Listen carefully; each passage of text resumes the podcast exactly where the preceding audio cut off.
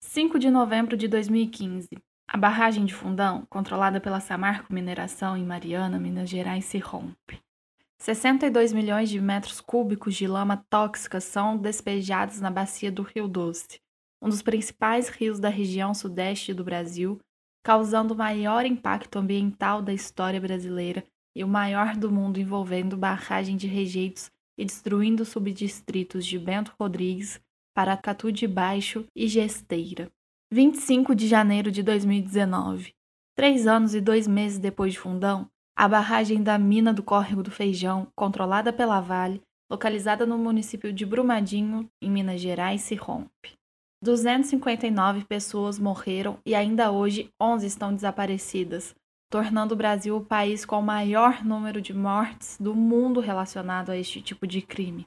Apesar desses crimes serem mais graves da história da mineração brasileira, não foram os únicos no país, sobretudo em Minas Gerais, que abriga inúmeros conflitos decorrentes do modo predatório de produção voltado para o extrativismo mineral. O Brasil é o segundo maior exportador global de minério de ferro e também ocupa a segunda posição em reservas naturais. Existem pelo menos 29 bilhões de toneladas de minério a serem exploradas no subsolo brasileiro, sendo os estados de Minas Gerais e Pará os que mais concentram tanto a extração quanto as reservas. No estado de Minas Gerais, a mineração é histórica, remontando o período colonial.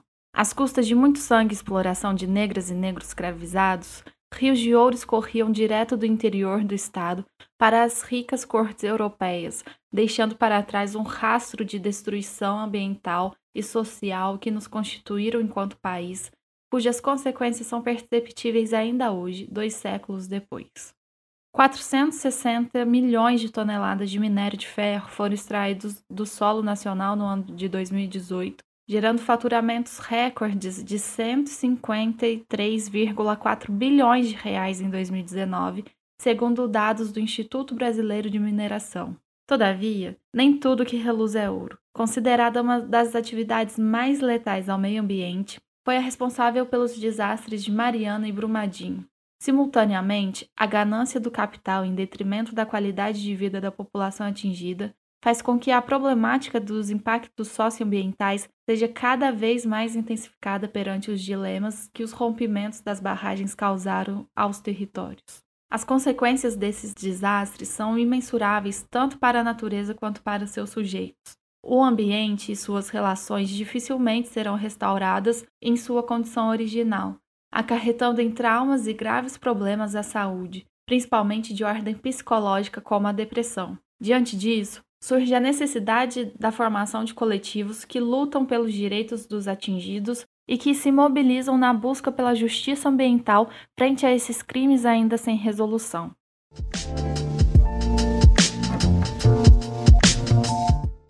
Eu sou a Verônica e hoje vamos falar sobre os crimes ambientais da indústria mineradora em Minas Gerais. Para isso, vamos bater um papo com Regiane Soares Rosa, que é do Movimento dos Atingidos por Barragens, e também com Mahalia Aquino, professora de Geografia, doutoranda em Educação e membro da Associação dos Geógrafos Brasileiros da seção local daqui de Juiz de Fora.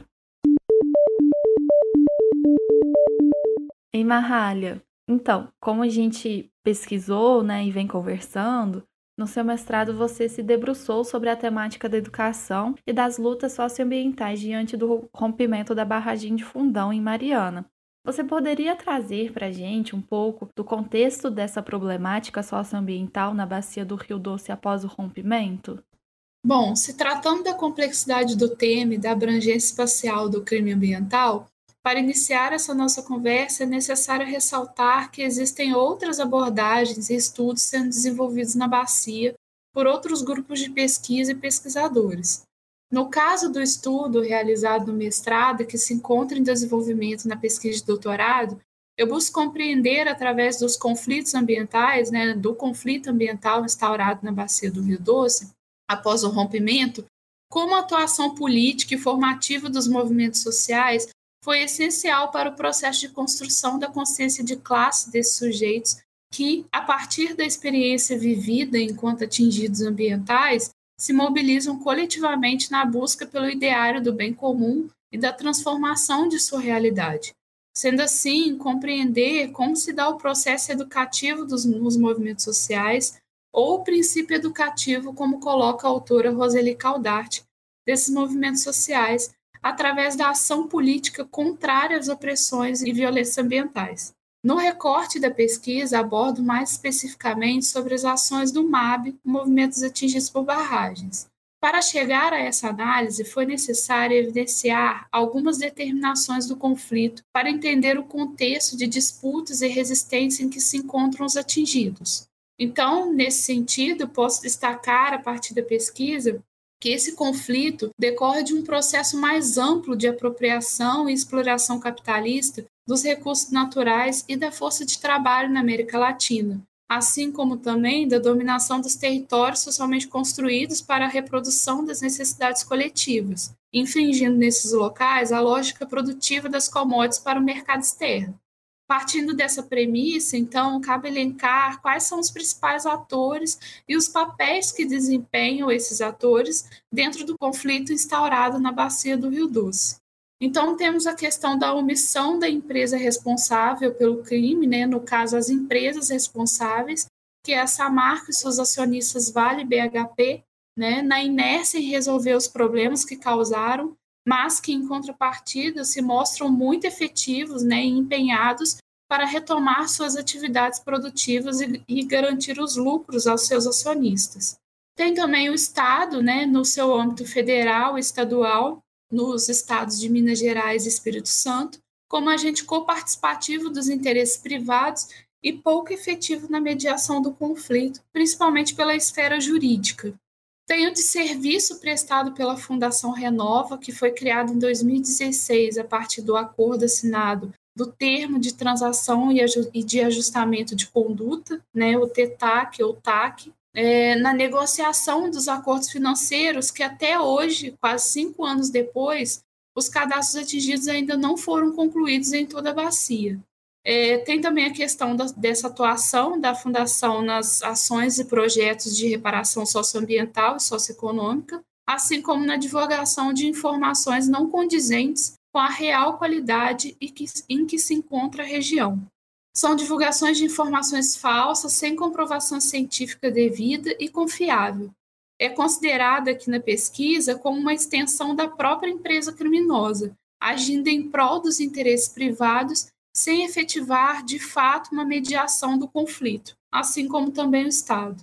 Do outro lado da trincheira, né, desses conflitos, é, estão os atingidos e atingidas, principalmente aqueles residentes em pequenas localidades e povoados, compostos pela população rural, como agricultores familiares, ribeirinhos, pescadores, artesãos e povos e comunidades tradicionais, como indígenas e quilombolas, nos quais as consequências do rompimento da barragem recaiu de forma mais adensada e violenta sobre esses sujeitos, principalmente por via do racismo ambiental, levando em consideração que a maior parte dos atingidos são negros. É, e tem também o, o, papel que desempenha né, o movimento social, no caso, os movimentos sociais, né, que aqui na pesquisa leva em consideração o MAB, dito anteriormente, no seu papel de luta e resistência diante do cenário opressor e de intensas disputas após o rompimento. São fundamentais na garantia dos direitos, de busca pelo reconhecimento e de mudança da, da condição que lhes foi imposta enquanto atingidos ambientais. Nesse sentido, é possível afirmar que as relações passam a ser pautadas por intensas disputas de interesse, que, de maneira figurada, né, configuram-se como um cabo de guerra entre as investidas opressoras da Samarco né, e suas associadas e a resistência dos atingidos nesses territórios. Então, dentro dessa complexidade de disputas políticas e danos ambientais, podemos destacar alguns dos muitos desdobramentos das comunidades atingidas, que foram elencadas a partir das idas em campo e das entrevistas realizadas, que no caso é o rompimento da relação histórica dos atingidos com a natureza a partir do momento em que são retiradas as relações de trabalho e a vivência com os rios, que é parte da cultura e identidade coletiva, assim como tudo que dele era necessário para a subsistência, principalmente para aqueles que viviam da pesca. A relação íntima dessas pessoas do campo e ribeirinhos com a natureza, com a terra, os rios, é elemento fundamental para a manutenção desses modos de vida tradicionais, sendo esse conceito compreendido como uma manifestação cultural e histórica com características próprias de cada grupo social. Como consequência desse processo, ocorre a redução do potencial de transformação, manutenção e resistência dessas populações sobre os territórios atingidos. Há também a ocorrência no aumento dos casos de problemas de saúde, tendo como destaque a qualidade questionável do atual abastecimento de água em muitas comunidades e também exposição por metais pesados por via do solo, água e ar. Tem também a questão das mudanças na alimentação e de ordem psicológicas, como a própria depressão, como foi falado no início da abertura do episódio. Há também o aumento nos índices de criminalidade e violência decorrentes do, do uso e venda de drogas, que afetam majoritariamente os jovens, e o consumo de bebidas alcoólicas, que entre os homens há maior índice ou incidência no alcoolismo, provocado pelas ociosidades das atividades laborais, baixa autoestima e de renda autônoma dos que viviam do que o rio fornecia acirrando expressões da questão socioambiental para as famílias dessas comunidades. Então, tem a questão do fim do lazer, que afeta novamente em maior número os jovens e que em muitas comunidades se resumia aos banhos de rio, que hoje em dia não existem mais. Tem também a questão dos conflitos familiares e entre os residentes das comunidades e locais atingidos, apontando para um acerramento do conflito em âmbito interno também dessas comunidades. E cabe ressaltar a vulnerabilidade das mulheres que lidam com a sobrecarga de seus trabalhos domésticos que garantem a reprodução da família, né, e do antigo trabalho familiar, no caso da pesca, e que possuem maiores dificuldades em serem reconhecidas como classe trabalhadora pela empresa Renova, né, no recebimento do auxílio. Essas não são reconhecidas como atingidas pelo fim da sua autonomia de trabalho, Além disso, tornam-se as maiores vítimas da violência territorial e familiar. Esses trabalhadores enfrentam dificuldade de inserção no mercado de trabalho formal devido à baixa escolaridade e por possuírem o saber profissional voltado a, várias gerações para a pesca, é, esses trabalhadores, né, para esses trabalhadores que não conseguiram restabelecer suas relações de trabalho, restaram apenas o recebimento do auxílio emergencial, que foi conquistado e mantido à base de muita mobilização e pressão social, como forma de compensação àqueles que tiveram suas atividades de trabalho suspensas em decorrência da tragédia ambiental e o que hoje em dia se configura para muitos né, como o único modo de sobreviver economicamente. Vale destacar que é esse auxílio que as mulheres têm dificuldade em receber, já que, pela visão da empresa, é o chefe de família, entre aspas, né, que adquire esse direito, um explícito machismo imbricado no processo de reparação ambiental da região. Então, desde que a decisão judicial do pagamento do auxílio foi favorável aos atingidos, a Samarco busca a suspensão dessa obrigatoriedade do pagamento. A empresa alega, com base em seus estudos desenvolvidos, que há condição de retomar as atividades econômicas na região, inclusive a pesca, o que não condiz em nada com a realidade da bacia. Então, esses são os primeiros apontamentos e contribuições iniciais que posso trazer aqui rapidamente para a nossa conversa nesse primeiro momento. Diante do que a Marralha falou, vamos conversar agora com a Regiane, que é do MAB e foi atingida por esse crime ambiental de Mariana. E no caso do rompimento da barragem do Fundão em Mariana, o mar de lama se alastrou por mais de 650 quilômetros, percorrendo boa parte do estado de Minas Gerais e do Espírito Santo. Além das mortes, centenas de famílias foram desalojadas, comunidades inteiras ficaram destruídas e muitos ribeirinhos que dependiam do rio tiveram suas vidas prejudicadas. Você poderia contar para a gente um pouco como esse rompimento impactou na sua vida? Então, esse rompimento, ele, eu não gosto muito dessa palavra de impacto porque a gente teve muitos, muitas contradições com os funcionários da Vale, da Samarco, né, na época do rompimento, e eles usavam essa palavra impactado para diminuir o termo atingido. Né? Então, eu gosto de usar a palavra atingida. E quando a gente fala em, em atingir o ribeirinho, o pescador ou o pequeno produtor, porque grande parte do ribeirinho ele plantava, né, na, nas margens do rio e utilizava aquela água para irrigação. Na minha vida, quanto pescadora, quanto ribeirinho, não foi foi basicamente assim, virou ao avesso, né? O impacto foi tirou o chão de debaixo dos pés da gente. A minha comunidade é uma comunidade tradicional. Toda a economia gira em torno da, do rio, em torno da pesca. E a partir do momento que não se podia mais pescar e comercializar o peixe, a comunidade ficou totalmente parada. E, consequentemente, a minha vida virou de cabeça para baixo. Eu tinha uma rotina simples, comum, de, de um pescador, de uma vila de pescadores. A minha rotina era muito simples. Eu morava a menos de 30 metros da, da margem do rio eu descia o fundo do meu quintal, eu já estava no rio. Era a nossa, o nosso trabalho, era a nossa fonte de renda, nossa área de lazer, era tudo que a gente tinha no Rio E quando isso nos foi tirado, a gente primeiro veio aquela, aquela sensação de, de não saber o que estava acontecendo, de não saber o que estava chegando para nós, que era a lama, né?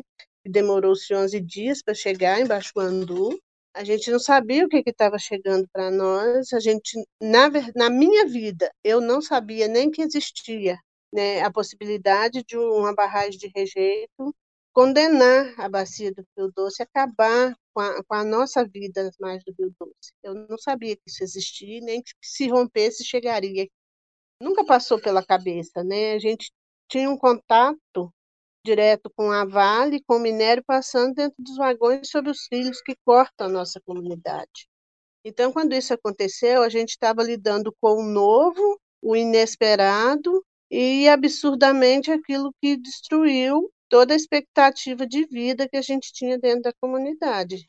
Mudou completamente, destruiu o nosso modo de vida, porque a gente se viu desempregado, sem saber o que fazer, sem saber de onde tirar o sustento e sem saber a quem recorrer, né? Que a partir do, do crime estávamos lidando com né, as maiores mineradoras do mundo e geralmente a corda arrebenta para o lado mais fraco. Sente-se um medo, né? O primeiro momento aquela sensação de impotência e de medo de como bater de frente com as maiores mineradoras do mundo.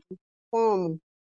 a gente não tinha uma, um horizonte, uma visão de como isso seria feito e nem como seria a nossa vida dentro desse prejuízo todo, de não ter mais o rio, de não ter mais a nossa água potável, de não ter mais o nosso trabalho, a fonte de renda e mais nada, né? A gente não tinha mais nada. Após o rompimento do fundão, a Samarco e suas controladoras Vale e BHP criaram a Fundação Renova, que passou a ser a responsável pelas iniciativas de reparação de danos gerados, né? Hoje, cinco anos depois do crime, poucas pessoas foram indenizadas. O reassentamento das vilas, por exemplo, que estava marcado para o início de 2019, não tiveram suas obras concluídas. Você poderia contar um pouco para a gente quais medidas reparatórias foram efetivamente implementadas e quais vocês do MAB ainda aguardam? Então, implementado foi ainda nenhuma, porque dos 40 programas de medidas reparatórias que a Fundação Renova apresentou, tanto para as instituições de justiça quanto para os atingidos, nenhum foi concluído, porque o primeiro programa, que era o programa do, do PIN, de indenização, né, do, do AF, né, que é o Auxílio Financeiro Emergencial, até hoje ainda existem famílias, pessoas atingidas sem cadastro, sem ser feito o cadastro, pedidos para ser feito o cadastro sem ser concluído, sem ter, ter recebido sequer a visita, como eles gostam muito de dizer, para ver se o atingido é elegível ao direito de receber o auxílio emergencial. Né? O que para nós é um absurdo, que eles cometeram o crime, ainda é eles que escolhem quem é atingido, quem tem direito ou não de receber. Então, desses 40 programas, nem o, o AF, que é o Auxílio Emergencial Financeiro Emergencial, ele não foi concluído. E a partir daí, nenhum outro foi concluído. Porque, para nós, as medidas ambientais elas estão completamente abertas, nada foi concluído, nada foi restaurado.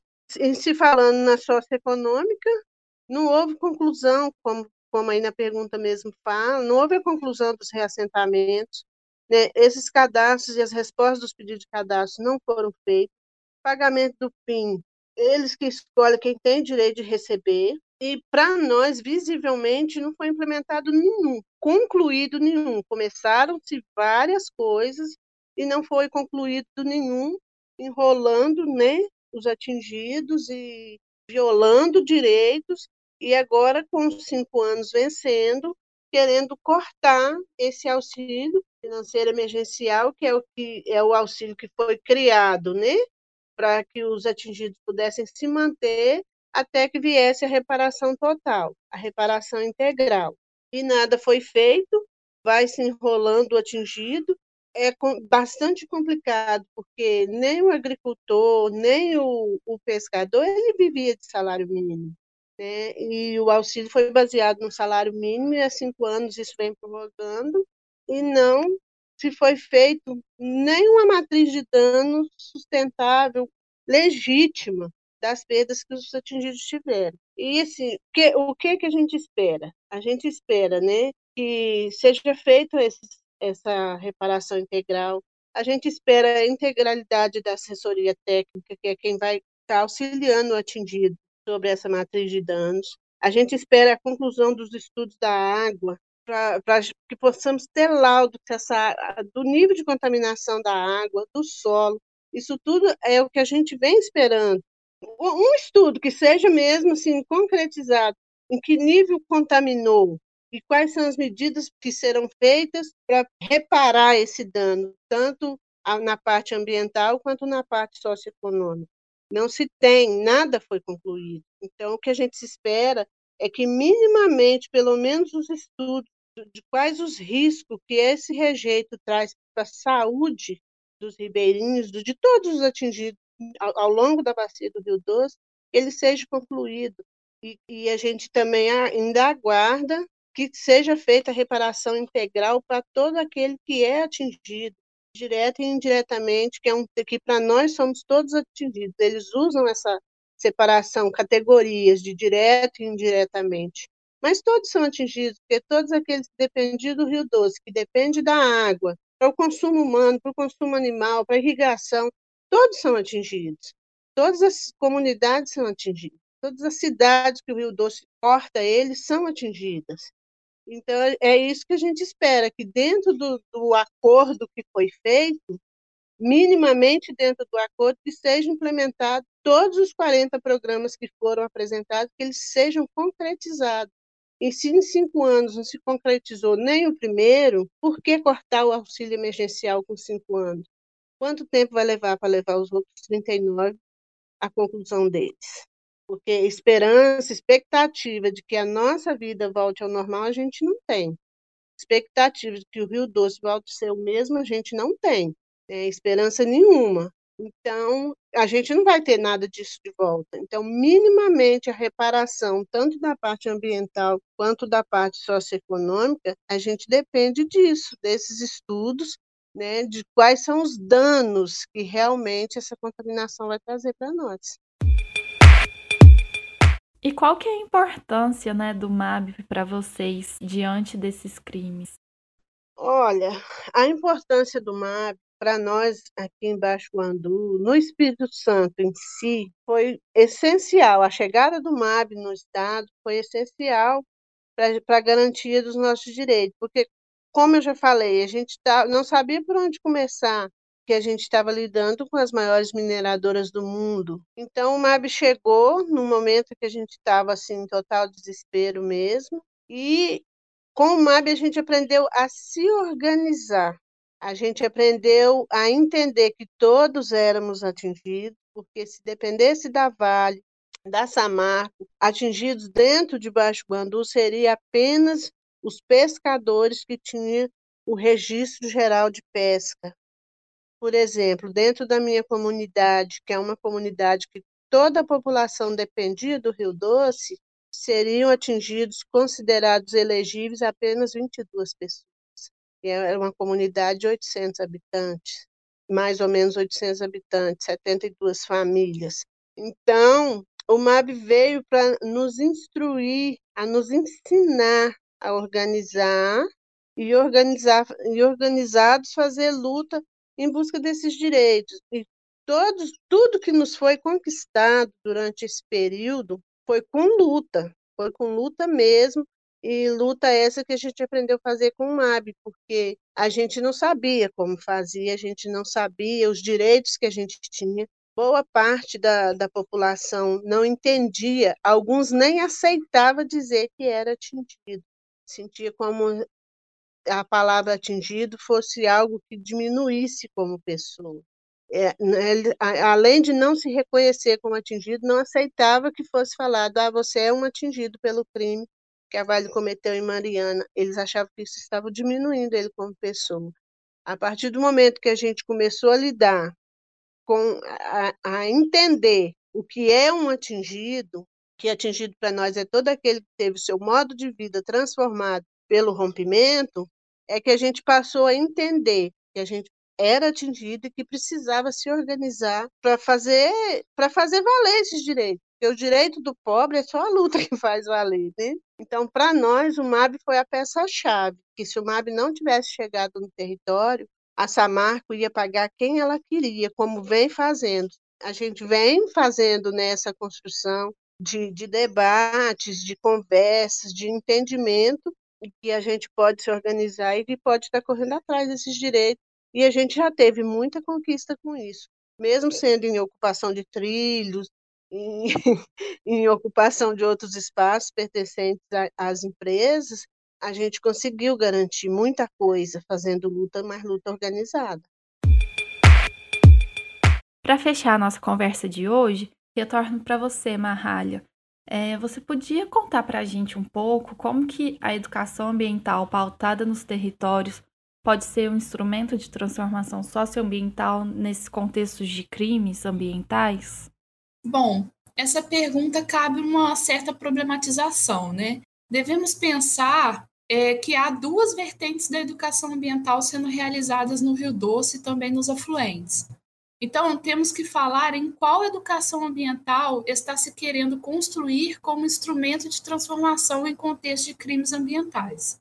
Podemos destacar que a formação realizada pelo próprio criminoso, né, pela própria criminosa, manifestada através das ações da Fundação Renova nos, nos, projetos de recuperação ambiental, que envolve a formação de educadores ambientais que atuarão dentro das comunidades atingidas e que busca cooptar principalmente os jovens.